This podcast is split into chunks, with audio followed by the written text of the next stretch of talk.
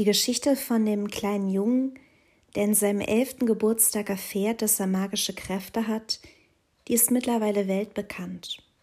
Harry Potter heißt er.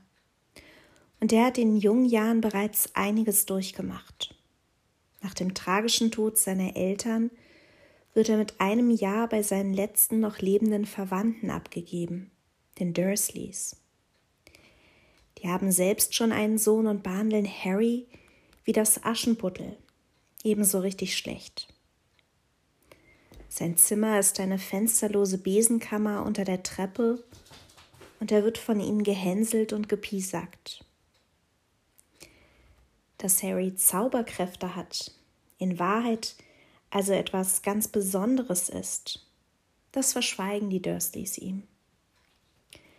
Bis eines Tages dann ein hochgewachsener, bulliger Kerl auftaucht, der Harry die Einladung fürs Zauberinternat Hogwarts überbringt. Und plötzlich tut sich dem Jungen eine ganz andere Welt auf. Er entdeckt, was in ihm steckt und findet zum ersten Mal in seinem Leben richtige Freunde. Ron und Hermine. Und da sind Menschen, die ihn aufbauen, ihm sein inneres Potenzial aufzeigen, das die Stiefeltern ihm so viele Jahre abgesprochen haben. Mit seinen Freunden und einem ganz neuen Selbstbewusstsein gelingt es Harry dann, sich dem Bann des dunklen Lord Voldemort zu entziehen, ihn schließlich sogar zu besiegen. Harry Potter, eine Geschichte, die ich ehrlich gesagt sehr liebe. Denn sie ist eine Geschichte, die zwar in einer Fantasiewelt zu Hause ist, aber doch irgendwie auch nicht. Sicherlich faszinieren der Zauber und die Fabelwesen und das Unwirkliche. Was diese Geschichte in meinen Augen aber so erfolgreich macht, das ist vor allem die Wirklichkeit dahinter. Und die handelt von einem, der sich durch, durchboxen musste in jungen Jahren und das geschafft hat. Der an den äußeren Umständen eben nicht kaputt gegangen ist, auch wenn man es eigentlich von ihm erwartet hätte. Stattdessen ist er sowas wie ein Stehaufmännchen, wie Pippi Langstrumpf, Huckleberry Finn oder die Bremer Stadtmusikanten. Alle haben sie ein Päckchen zu tragen und keiner sackt darunter zusammen. Echte Heldinnen und Helden, die uns in Büchern begegnen und Mut machen.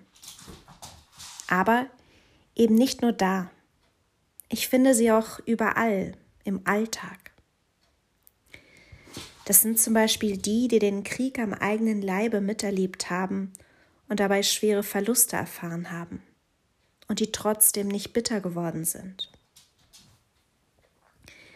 Das sind die, die eine schwere Trennung erfahren haben, sich dann aber trotzdem wieder neu verlieben konnten, ihr Herz weit geöffnet haben. Das sind die, die als Kind vielleicht ähnlich schlimm wie Harry behandelt wurden und selbst dann ganz liebevolle unterstützende Eltern geworden sind. Und das sind die, die sich von der Schwere einer Depression nicht dauerhaft haben gefangen nehmen lassen, sondern sich Hilfe gesucht haben. Wenn Menschen nach einer Niederlage aufstehen und mit Krisen umgehen können, dann weil sie widerständig sind, die einen mehr, ja und die anderen weniger. Und diese Widerstandskraft, also die Fähigkeit, einschneidende Situationen ohne größere Beeinträchtigung zu überstehen, die nennt sich Resilienz. Widerstandskraft oder Resilienz hatten die Christinnen und Christen im Rom von vor ungefähr 2000 Jahren ganz bitter nötig. Denn auch sie wurden verhöhnt und verlacht ja teilweise unter Kaiser Claudius sogar eine Zeit lang mit den Juden und Jüdinnen aus der Stadt vertrieben. Und manch einer musste sogar um Leib und Leben fürchten. Und auch die einige Jahre später einsetzenden Christenverfolgungen unter Kaiser Nero die bahnten sich damals bereits ihren Weg.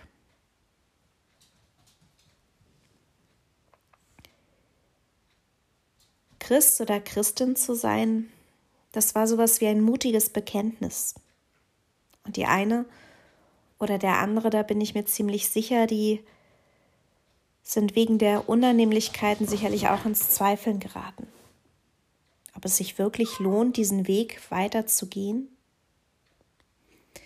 Paulus Ziel ist es deshalb, den Menschen Mut zu machen, sie genau da zu stärken, wo sie sich schwach fühlen. Seid stolz, sagt er ihnen. Alles Leiden, das hat auch einen Sinn. Und er schreibt, wir dürfen stolz sein auf das, was wir gegenwärtig erleiden müssen. Denn wir wissen, das Leid lehrt standhaft zu bleiben. Die Standhaftigkeit lehrt sich zu bewähren und die Bewährung lehrt zu hoffen. Das Durchhalten lohnt sich also, denn bald wird Frieden sein, der auch bei Gott gilt. Wie aber schafft man das eigentlich, durchzuhalten? Oder anders gefragt, wie entsteht eigentlich diese Resilienz, die uns zu Mutigen macht? Studien, die haben gezeigt, dass dabei eines entscheidend ist, nämlich das Gefühl, geliebt zu sein, gewertschätzt und gesehen. Und wenn es nur einen einzigen Menschen gibt, der zu mir hält, wenn alle anderen auf mir herumhacken, dann stärkt es meine Resilienz. Dann weiß ich, es geht auch anders. Und das weckt Hoffnung.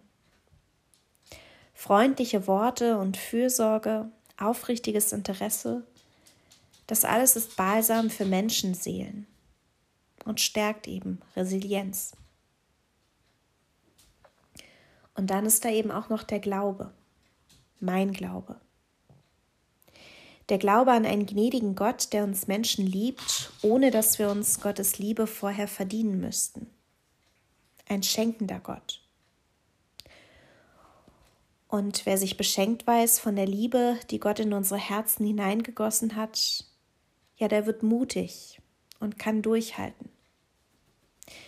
Der wird vermutlich sogar selbst zu einem oder zu einer, der diese Liebe weitergeben will den Mut und den Stolz, so sein zu dürfen, wie sie eben sind, den brauchen Christinnen und Christen auf der ganzen Welt. Denn in vielen Ländern geht es ihnen genauso wie den Christen und Christinnen damals. Über 600 Millionen weltweit werden verlacht und verhöhnt oder verfolgt und bestraft. An sie denke ich, wenn ich Paulus ermutigende Worte lese. Ich denke aber ehrlich gesagt auch an die Christen und Christinnen hier in unserem Land. Und das nicht, weil man sie vielerorts nicht ernst nimmt oder belächelt, sondern weil ich selber spüre, wie schwierig das geworden ist, christliche Werte entschieden zu vertreten. Eben ganz ohne Wenn und Aber. Da werden zum Beispiel verzweifelte Kinder an der griechisch-türkischen Grenze ihrem Schicksal überlassen, weil unser Bundestag die kommunale Aufnahme Schutzbedürftiger im Mittelmeerraum ablehnt. Und das mit den Stimmen einer vermeintlich christlichen Partei. Da machen sich Hass und Hetze breit. Und wer das Unrecht öffentlich anprangert, der muss mit Drohungen und Beschimpfungen rechnen. Da treten Politiker und Politikerinnen von ihren Ämtern zurück, aus Angst um ihre Familien. Und zu viele halten einfach die, die Füße still, auch wenn unser Glaube uns doch eigentlich aufträgt, uns für unseren Nächsten stark zu machen. Standhaftigkeit und Durchhaltevermögen, ein Weitergeben der Liebe, die Gott in uns hineingegossen hat, Genau das braucht es auch im Hier und Jetzt, damit sich eben die dunklen Kapitel unserer Geschichte nicht wiederholen. Denn der Kampf gegen das Böse, der ist eben nicht nur Teil einer Fantasiewelt wie der von Harry Potter. Er ist ganz real. Wenn es um das Schicksal der Kinder auf Lesbos oder um die Drohungen gegen Menschen geht, die sich für Toleranz und Gerechtigkeit einsetzen. In diesem Sinne sollen mich auch Paulus Worte stärken. Und die gehen so. Weil wir also aufgrund des Glaubens als gerecht gelten, haben wir Frieden, der auch bei Gott gilt. Das verdanken wir unserem Retter Jesus Christus. Durch den Glauben hat er uns den Zugang zur Gnade Gottes ermöglicht. Sie ist der Grund, auf dem wir stehen. Und wir dürfen stolz sein auf die sichere Hoffnung, zur Herrlichkeit Gottes zu gelangen. Aber nicht nur das. Wir dürfen auch stolz sein auf das, was wir gegenwärtig erleiden müssen. Denn wir wissen, das Leid lehrt, standhaft zu bleiben. Die Standhaftigkeit lehrt, sich zu bewähren. Die Bewährung lehrt zu hoffen. Aber die Hoffnung macht uns nicht zum Gespött, denn Gott hat seine Liebe in unsere Herzen hineingegossen. Das ist durch den Heiligen Geist geschehen, den Gott uns geschenkt hat. In diesem Sinne, Amen.